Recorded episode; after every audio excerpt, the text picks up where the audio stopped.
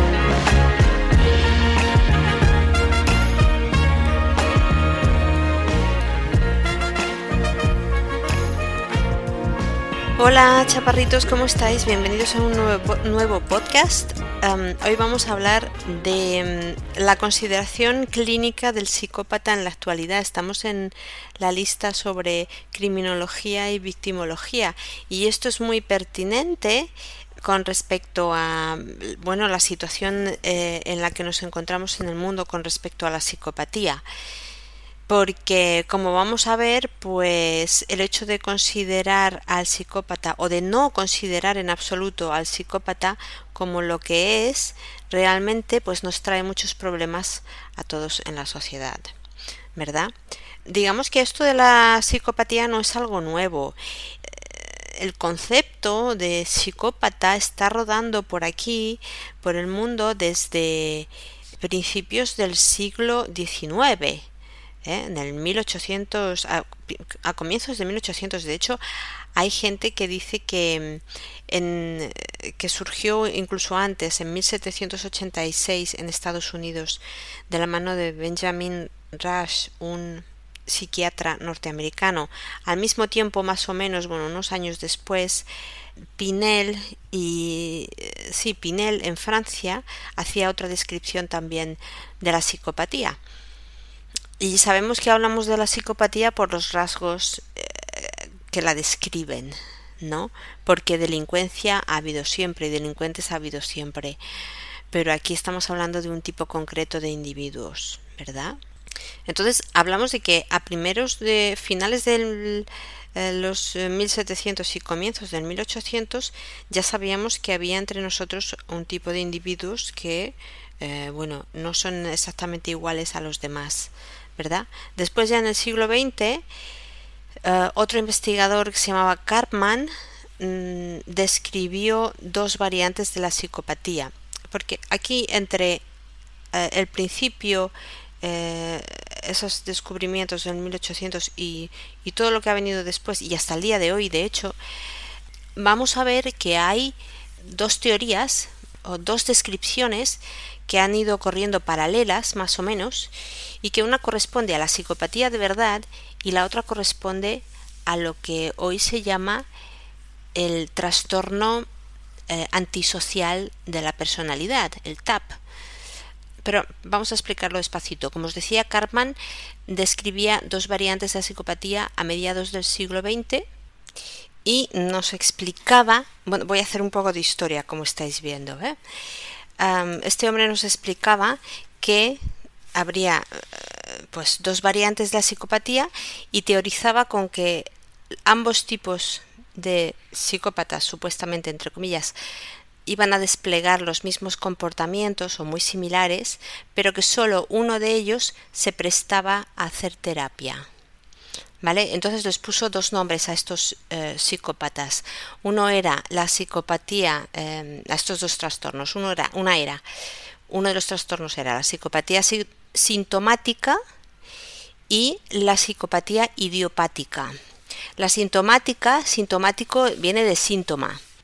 Y lo llamaba así porque había unos síntomas que predecían el comportamiento, es decir, cuando rastreaba el histórico de estos individuos hacia atrás en su vida, no le resultaba difícil a este investigador ubicar la génesis del comportamiento de estos individuos, la psicogénesis, ¿eh? es decir, eh, encontraba hogares rotos, trauma, abandono, malos tratos en la niñez, etcétera, etcétera. Entonces esto era un predictor, todos estos factores y algunos más eran predictores de este comportamiento que él llamaba psicopatía sintomática. ¿eh? Y lo llamaba así, insisto, porque había unos síntomas, es decir, la psicopatía, lo que él llamaba este tipo de psicopatía era un síntoma de lo sufrido eh, normalmente en la niñez y en la adolescencia. ¿Vale? Y luego la psicopatía idiopática, pues era eh, el mismo comportamiento más o menos, solo que estos no se prestaban a hacer terapia y cuando rastreaba el histórico hacia atrás de estos individuos, pues no encontraba factores que explicaran esa conducta antisocial. ¿Eh? Y aquí yo he hablado en más de un podcast ya de cómo eh, la víctima no es el, igual que el victimario y el victimario no es igual que la víctima. Podemos encontrar rasgos muy similares en ambos. Los criminólogos saben que eh, la víctima y el victimario muchas veces, muy a menudo, se parecen bastante, pero hablamos de eh, un tipo de delito concreto y de situaciones concretas. No se puede generalizar con eso. Y en este caso, yo he dicho en más de una ocasión que por ejemplo, cuando hablamos de abuso sexual en la infancia, se insiste en que eh, uno se transforma en eh, pederasta y se pone por ahí a, a, violar niños porque a él también se lo han hecho en la infancia, ¿no? Y esto es mentira. Es mentira por lo menos en la mayoría de los casos. Es decir, las víctimas en su mayoría aplastante no se transforman en pederastas y por otro lado los pederastas en su mayoría aplastante no vienen de eh, un histórico de abusos. Cuando observamos esto, ahí es donde yo insisto en que el psicópata nace ¿eh? y que hay una gran diferencia y, y, y, es muy importante que marquemos esta diferencia entre aquel delincuente que acaba delinquiendo porque viene de un hogar desestructurado, de pobreza, de malos tratos, de trauma, de etcétera, etcétera, y aquel que nace psicópata y por lo tanto, dependiendo también del factor de la mesología, de lo que se encuentre en, en, el hogar en el que nazca y etcétera, va a terminar siendo, con toda probabilidad, un delincuente o alguien muy muy peligroso para la sociedad, en el que, bueno, la palabra delincuente se queda un poco corta en estos casos. Entonces, hay que dejar claro que estas diferencias entre dos tipos de delincuentes vienen dándose desde hace eh, mucho tiempo, ¿no? Es decir, Carman no fue el primero, porque ya Pinel, del que hablábamos al principio, a comienzos de 1800, eh, lo denominaba imbecilidad moral. Creo que era eh, Pinel el que lo decía, ¿no? Es decir, mmm, moral, moral. Había en ellos y hay en ellos algo que hace que sean incapaces de interiorizar las normas morales y la, el mínimo de humanidad que hace falta, ¿no? Y sí, sé lo que me vais a decir, que una persona que venga de un trauma grave y que haya tenido una infancia muy muy dura y haya sufrido cierto tipo de cosas, se puede convertir en alguien tan cruel y tan, tan despiadado como cualquier psicópata. Y sí, en eso tenéis razón y es, lo que estoy diciendo, eh, porque yo estoy bastante de acuerdo con la clasificación de Cartman. Hay unos que, o sea, el comportamiento de ambos tipos es muy similar, es muy similar, solo que hay un grupo uno, eh, uno de los dos grupos, podemos rastrear la psicogénesis y, ver que efectivamente hubo unos desencadenantes. ¿eh? Y este grupo justamente es aquel que sí se sometería a terapia, que cuando los encontramos en los entornos carcelarios uh, y han estado ya un buen tiempecito en la cárcel, eh, les presentas la oportunidad de hacer una terapia o de hacer algún programa de reinserción y, tienen muchas probabilidades de decirte que sí. ¿eh? son los que te dicen que sí, que quieren hacer eh, programas en la mayoría de los casos, mientras que los otros no. Los otros te dicen que no, porque según ellos, ellos no tienen ningún problema.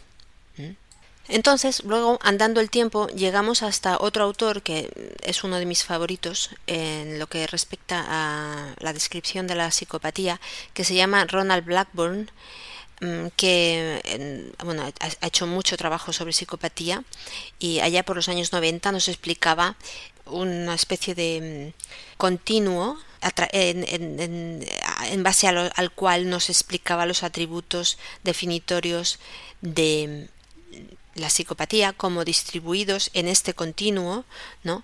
Eh, más que como variables dicotómicas. Es decir, él toma esa descripción de Karman y dice, realmente no son tan así, tan eh, blanco y negro, sino que hay una especie de progresión ¿no?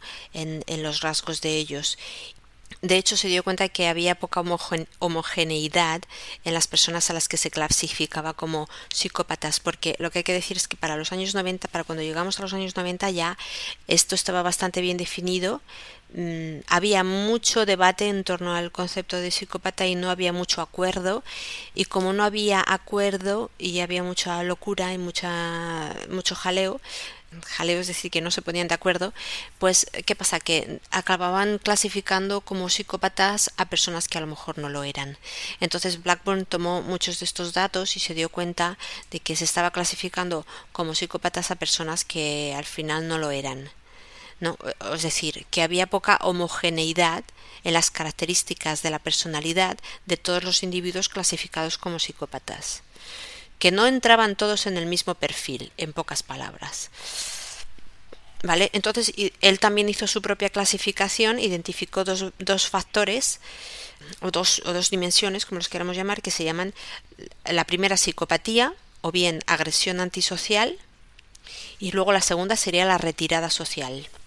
Entonces, en el factor de la psicopatía entrarían los individuos con una alta impulsividad, muy agresivos, hostiles y baja sinceridad, es decir, mentirosos. En la segunda dimensión, que es retirada social, entrarían los, los individuos caracterizados por todo esto, alta impulsividad, agresión, hostilidad y poca sinceridad, pero además tenían también rasgos como la timidez, la introversión, la ansiedad y la depresión. Y atención aquí porque la ansiedad es algo que se debate mucho en psicopatía, porque se entiende o la, lo que la idea general que se que, que reina ahora, vamos a decir, es que los psicópatas no padecen de ansiedad. ¿Vale? Entonces ya aquí Blackburn ya lo tiene bastante bastante bien clasificado, ¿no? Bastante claro. Entonces, en base a estas dos dimensiones, este autor establece cuatro grupos de delincuentes. Los dos primeros los llamaría psicópatas primarios y psicópatas secundarios. Es decir, el psicópata primario es el que se caracteriza por eh, la impulsividad, la agresión, la hostilidad y la poca sinceridad. ¿eh? Es decir, lo que hoy entendemos por un psicópata puro. Los llamamos así, psicópatas primarios. Esta definición de Blackburn es la que utilizamos ahora. Los dos primeros tipos de él son los que utilizamos ahora para marcar la distancia, la, la diferencia entre el que nace y el que se hace. Es decir, el psicópata primario sería la persona que nace con un, con un, cerebro ya, un sistema nervioso de psicópata y que, tiene, y que tiene esa tendencia natural a comportarse como un psicópata, que aunque no delinca, aunque haya tenido la suerte de nacer en una buena familia y haya tenido estudios y bla bla bla y tal, pues acaba siendo igualmente una persona con un gran con una gran impulsividad con mucha agresividad y hostilidad y, y, poca sinceridad que de la misma forma utiliza a las personas como si fueran instrumentos para conseguir sus fines no el, el director de empresa el CEO que dirige una empresa multinacional que no tiene escrúpulos y que explota a quien haga falta para conseguir tener más y más y más. Eso también puede ser un psicópata. Es decir, que no esté delinquiendo a bajo nivel o que no esté matando a nadie con sus propias manos, está delinquiendo también y está llevando a cabo un comportamiento eh, propio de un psicópata. Y luego estaría el, el psicópata secundario, que son aquellos que tienen un comportamiento que podríamos llamar pseudopsicópata, que efectivamente también son muy agresivos, impulsivos y hostiles y todo esto, pero que además padecen también introversión, ansiedad, depresión, tienen efectos secundarios ahí que los otros no tienen y que de hecho se dan porque son secuelas de lo que les ha ocurrido a ellos de niños, ¿no? Del trauma, en pocas palabras, del trauma. Entonces, os cuento todo esto para que veáis un poquito dónde estamos en el contexto histórico de la psicopatía. Luego, después de Blackburn, ya llegó Robert Harry, al que seguramente conocéis todos, y e hizo una descripción más ajustada de la personalidad del psicópata, que es la que se utiliza hoy.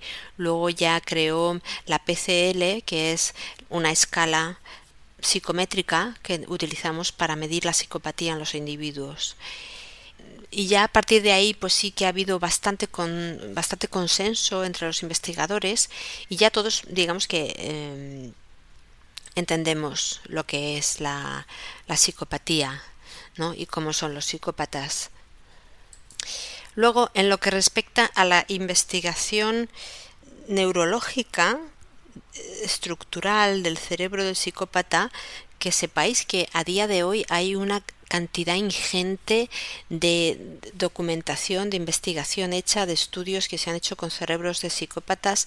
Hace años se hacían, pues, cuando fallecía el psicópata se estudiaban sus cerebros, ¿no? Y se veía en qué se diferenciaban de los cerebros de otras personas. A día de hoy, tenemos escáneres cerebrales y otra maquinaria médica que nos ayudan, eh, como el conectoma, por ejemplo, que nos ayudan a trazar muy bien y a ver muy bien el cerebro por dentro, incluido el cerebro de los psicópatas también, y se utiliza mucho el escáner cerebral para estudiar el cerebro psicópata. Esto lo digo para que sepáis que hay, que hay, que, que, ya se sabe, que está claro que estos tíos nacen así. Es decir, ah, hay estudios mucha evidencia, evidencia clínica ya sobre las áreas que están mal en estos individuos. Es decir, hay una conexión entre las estructuras límbicas y el córtex frontal que están dañadas y eso es lo que hace que sean tan crueles porque las el, el, límbico eh, es la base neurológica de las emociones y, y el córtex frontal es eh, el director de la orquesta que toma las decisiones, desde donde tomamos las decisiones y donde se ubica el raciocinio y la lógica, ¿no? Entonces, mm, más que la lógica, la, lucidez, ¿no? la, madurez para tomar decisiones, ¿no? Entonces, mm, estas dos partes no conectan entre en el cerebro de estos dos de estos individuos porque la conexión, los cables, el cableado que va de una parte a otra está mal, está rota.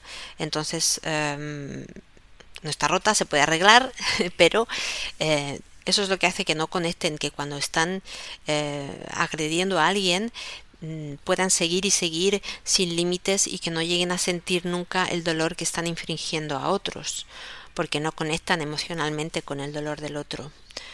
¿No? Y luego hay otras partes de, su de sus cerebros que también está muy, muy visto ya que, mm, que no funcionan. Eh, entonces, bueno, esto para eh, resumiros un poco y que veáis que se ha hecho tantísimo trabajo y se, y se tiene una perfecta conciencia de quiénes son, de cómo son, de cómo funcionan. Yo diría que se ha estudiado más la psicopatía que la esquizofrenia, por ejemplo. ¿Eh? Y ahora os voy a entender, eh, ahora os voy a explicar por qué digo esto.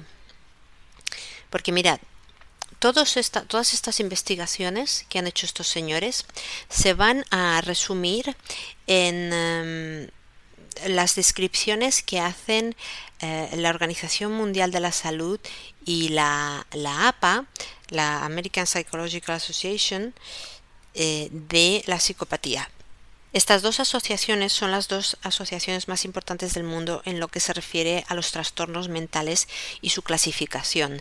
La APA publica el DSM, que es el manual para todo psiquiatra y también para muchos psicólogos sobre los trastornos mentales. Es la clasificación de trastornos mentales que padecemos las personas. ¿no? Habréis oído hablar de ello. Cuando hablamos de, del TOC, de mm, el trastorno límite de la personalidad, de la de cualquier parafilia, bla bla bla, todo todo eso, todos esos son diagnósticos que vienen clasificados en el DSM. DSM, para el que no lo sepa, significa Manual de Diagnóstico y Estadística sobre las, los trastornos mentales, ¿vale? Las siglas son en inglés. Y luego la OMS publica el manual que se llama CIE, que ya va por el número 11 el CIE 11, que lo sacaron el año pasado, creo, o el anterior. y, y, es lo mismo, es una clasificación de trastornos de trastornos mentales que padecemos las personas, ¿vale?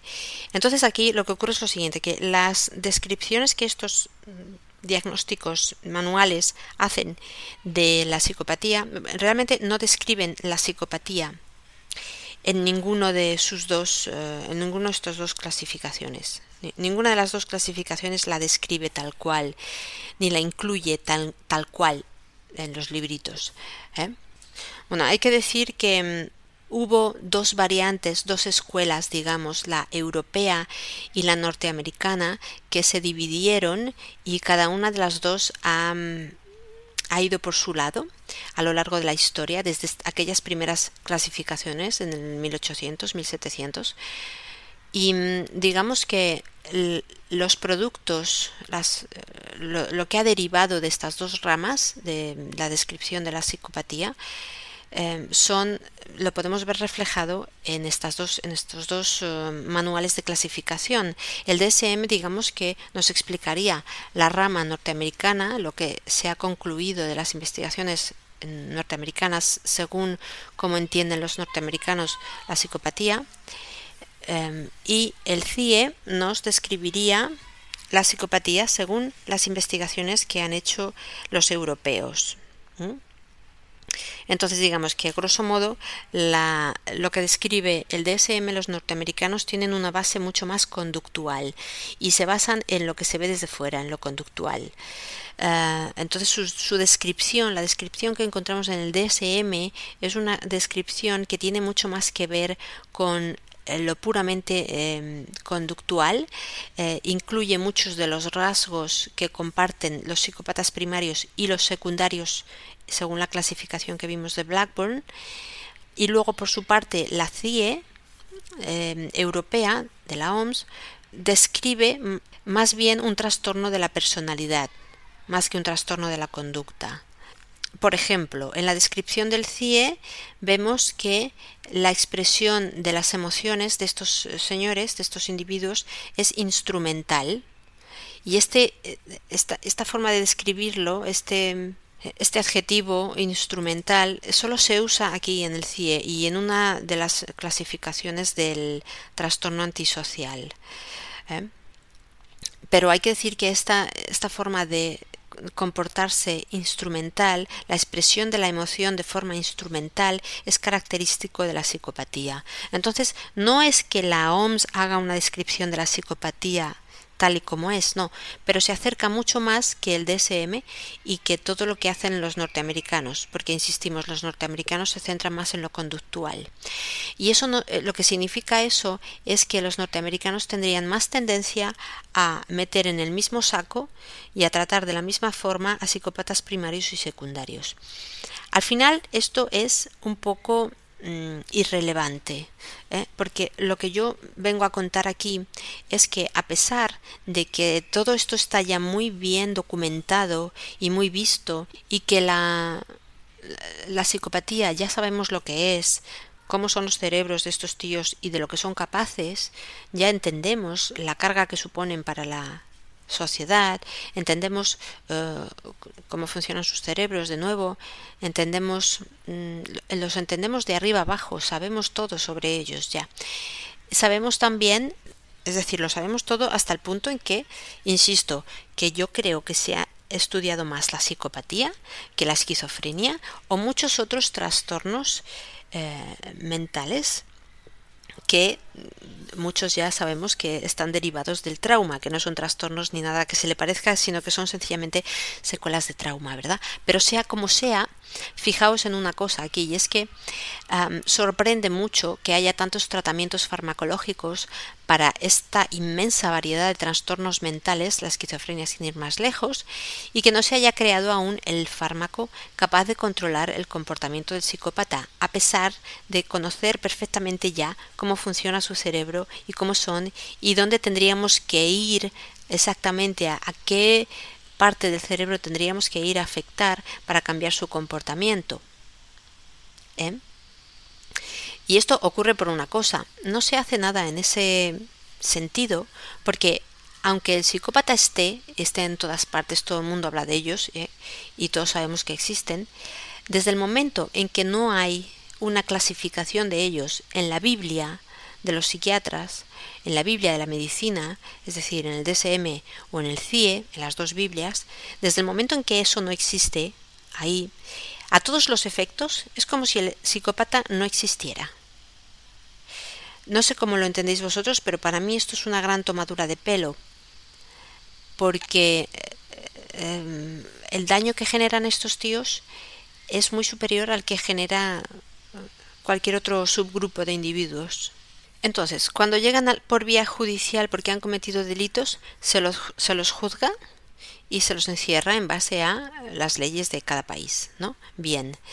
Pero ya está, nada más. Es decir, sabemos el daño que causan, sabemos que son mucho más peligrosos que, por ejemplo, los esquizofrénicos o que cualquier otra persona con un trastorno mental, incluido el TAP, que es el trastorno antisocial de la personalidad, es decir, la falsa, la falsa psicopatía y aquí decir que no lo he añadido, pero en España tenemos un grave problema confundiendo el trastorno antisocial de la personalidad con la psicopatía, ¿eh? Cuidado ahí esos pseudo expertos que confundís demasiado a menudo, ¿eh? No es lo mismo, no es lo mismo. La psicopatía no está clasificada en ningún, en ningún manual de eh, trastornos mentales, ¿vale? No es TAP, la psicología no es TAP, la psicología no es trastorno antisocial de la personalidad, no es lo mismo.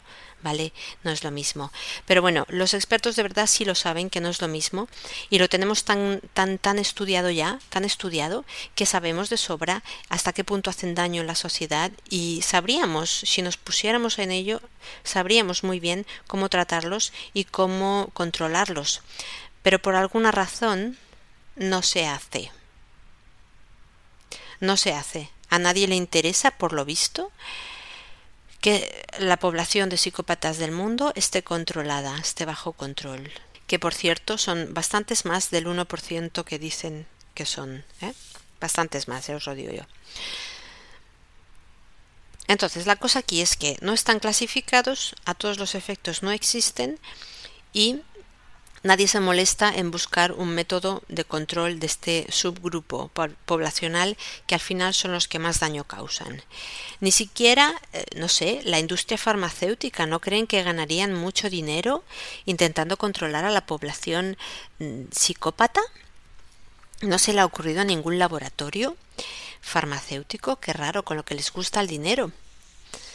¿Eh? Y ya sé que muchos me van a decir, no, es que un psicópata no se va a medicar voluntariamente. No, voluntariamente no. Pero hoy día la farmacéutica ya ha creado para nosotros fórmulas farmacológicas estupendísimas para controlar este tipo de cosas. Por ejemplo, hay fármacos intravenosos ¿eh? de duración semestral o anual que se aplican en algunos contextos, sobre todo a las mujeres, porque las mujeres somos mayoritariamente las ratas de laboratorio de la farmacéutica y con nosotras han practicado mucho y han ensayado mucho, entonces ya tenemos datos suficientes como para saber que el fármaco intravenoso, por ejemplo, funciona bastante bien. Pues nada, a estos se los controla poniéndoles una inyección cada año para que esa medicación vaya a sus, a sus cerebritos y estén tranquilitos y no les dé por matar a nadie por ahí. que no se presenta en busca y captura y cuando se le, se le consigue agarrar al tipo se le encierra unas cuantas semanas para que comprenda que hay consecuencias de sus actos y se le pincha. Listos. No, no, ya sé que no, ya sé que no, por supuesto, eso no se puede hacer, no es ético, bla, bla, bla.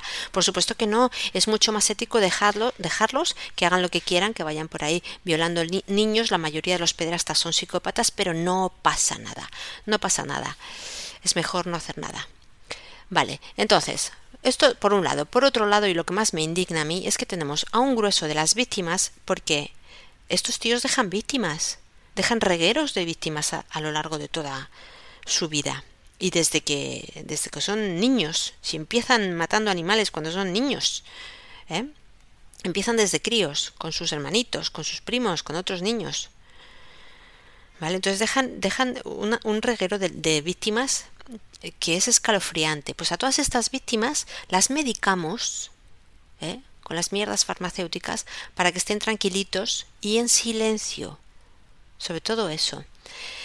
Pero luego, por otro lado, se alimenta la actitud, una actitud de, mucha tolerancia hacia los psicópatas. ¿eh? Y esta actitud está basada en la idea de que no se les puede controlar ni curar. Entonces, claro, eh, como os he dicho, se ha estudiado mucho más la psicopatía que la esquizofrenia. Y la esquizofrenia la tenemos controlada, es decir, a la población esquizofrénica la controlamos. Los controlamos con medicación. A los psicópatas no. ¿Me lo explica alguien? No, es que no van a querer voluntad. No, claro que no van a querer. Pero es que hay que obligarlos porque estos son señores que por sí solos ya han demostrado que no son capaces de tomar decisiones racionales y que por eso, por lo tanto, son un auténtico peligro para los demás. La carga que suponen estos tíos para la sociedad entera es algo que no podemos seguir permitiéndonos. ¿Eh? Luego, algo habrá que hacer. No basta con decir el psicópata existe solamente para los directores de cine y que salgan ahí y que nos lancen sus productos audiovisuales con los cuales nos convencen de lo muy maravillosos que son los psicópatas, como ya hemos visto en otros podcasts, ¿eh? y que son superiores a la media, que son más inteligentes que la media, que son el siguiente paso en la evolución del hombre y no sé cuántas tonterías más. ¿Eh? En el cine sí existen, pero en la consulta del médico no.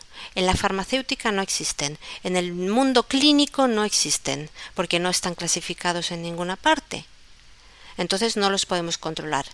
Decir que no están clasificados es como decir que no hay que no se puede hacer nada con ellos, que no podemos controlarlos, porque si no hay si no, es, no hay, estos tipos no pueden llegar a un, a un clínico, a un médico o, un psiquiatra o un psicólogo y decir, soy psicópata, me quiero curar, entonces, eh, si, si, eso no se puede hacer, porque esa clasificación no existe, esa, ese orden de cosas no existe, pues entonces lo que hacemos es mmm, ignorarlo y permitir que sigan haciendo lo que quieran.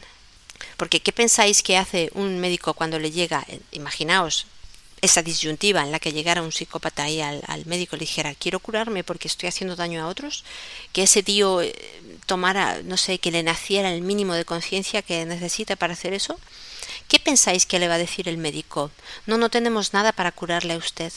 No existe la cura para el psicópata. Eso es lo que le diría. ¿eh? Cuando eso es mentira. La farmacéutica se saca de la manga mañana cuatro medicamentos así, rápido. ¿Eh? Para quizás no curar la psicopatía, porque los medicamentos no curan realmente, pero sí para tenerlos controlados. ¿Por qué no se hace? ¿Por qué no lo hacen? Los que controlan, o será quizás que los que controlan todo esto son a sí mismos psicópatas y no quieren que, que, se, que se cree nada, que salga nada que les pueda impedir seguir haciendo lo que hacen. No, no lo sé, no lo sé. Eh, se me pueden ocurrir mil razones diferentes, pero ninguna me convence. ¿Por qué no se hace nada para parar a estos tíos? ¿Mm? Ya sabemos quiénes son, ya sabemos cómo se comportan, ya sabemos cómo funciona su cerebro, muchísimo mejor que el cerebro de la mayoría de las personas que padecen el resto de trastornos mentales.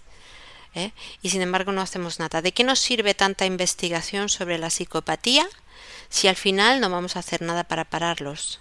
Si vamos a dejar que sigan campando por sus dominios.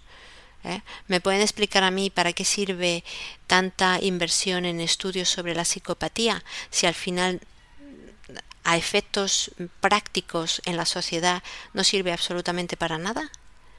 Si vamos a permitir que sigan haciendo lo que quieran ellos y causando estragos en la sociedad, porque hay muchísimos más de los que os cuentan que hay y causan estragos. ¿Por qué? ¿Por qué no se hace nada para evitarlo? ¿Eh? ¿Me lo puede explicar alguien? ¿Algún criminólogo experto? Uno de esos que están tan de moda ahora. ¿Me explicáis, guapetes? ¿Eh? Vamos a reírnos un rato. ¿Eh? No, ya sé que no, ya sé que no me lo vais a poder explicar. Me daréis explicaciones pueriles, seguramente, y, y basadas en la ignorancia. Pero no, no podéis esgrimir una explicación lógica porque no la hay. ¿Eh? En fin, así estamos. Mirad, últimamente se habla mucho de la conciencia grupal, ¿no? Se empieza a observar, bueno, desde hace mucho tiempo ya, al individuo solo como formando parte de grupos. Ya no nos consideran personas, somos solo elementos de, de un grupo. Y en base a esa forma de pensar tan retorcida, nos están obligando a ciertas cosas en la sociedad, en, todos los países del mundo, ¿no? Están pasando cosas que nos obligan a ir en una dirección concreta y nos dicen, por el bien del grupo, tienes que hacer tal cosa o tal otra. Y si no la haces, entonces nos uh, arrogamos el derecho de detenerte, de multarte o de encerrarte, porque estás atentando contra la seguridad del grupo, contra el bienestar del grupo. Y nos quieren hacer pensar que de verdad están pensando en el, en el bienestar del grupo, de la especie humana. Y es mentira. Es mentira, porque si estuvieran pensando de verdad en el bienestar del grupo, si esa fuera la forma de pensar desde hace décadas, de verdad, se haría algo para parar los estragos que causan los psicópatas en nuestra sociedad porque estos son el mayor problema al que nos enfrentamos ahora. ¿Eh? Aunque vosotros no os deis cuenta, estos son el peor problema. Los psicópatas actúan desde eh, el núcleo del hogar como pederastas que violan a sus propios hijos hasta la gran empresa y los, eh, las presidencias de gobierno en donde mm, hacen auténticos desfalcos y se llevan nuestro dinero a los paraísos fiscales nos roban. Son todos estos y muchos más. Entonces no creo que pueda haber, no me imagino un grupo de individuos que cause más estragos que estos.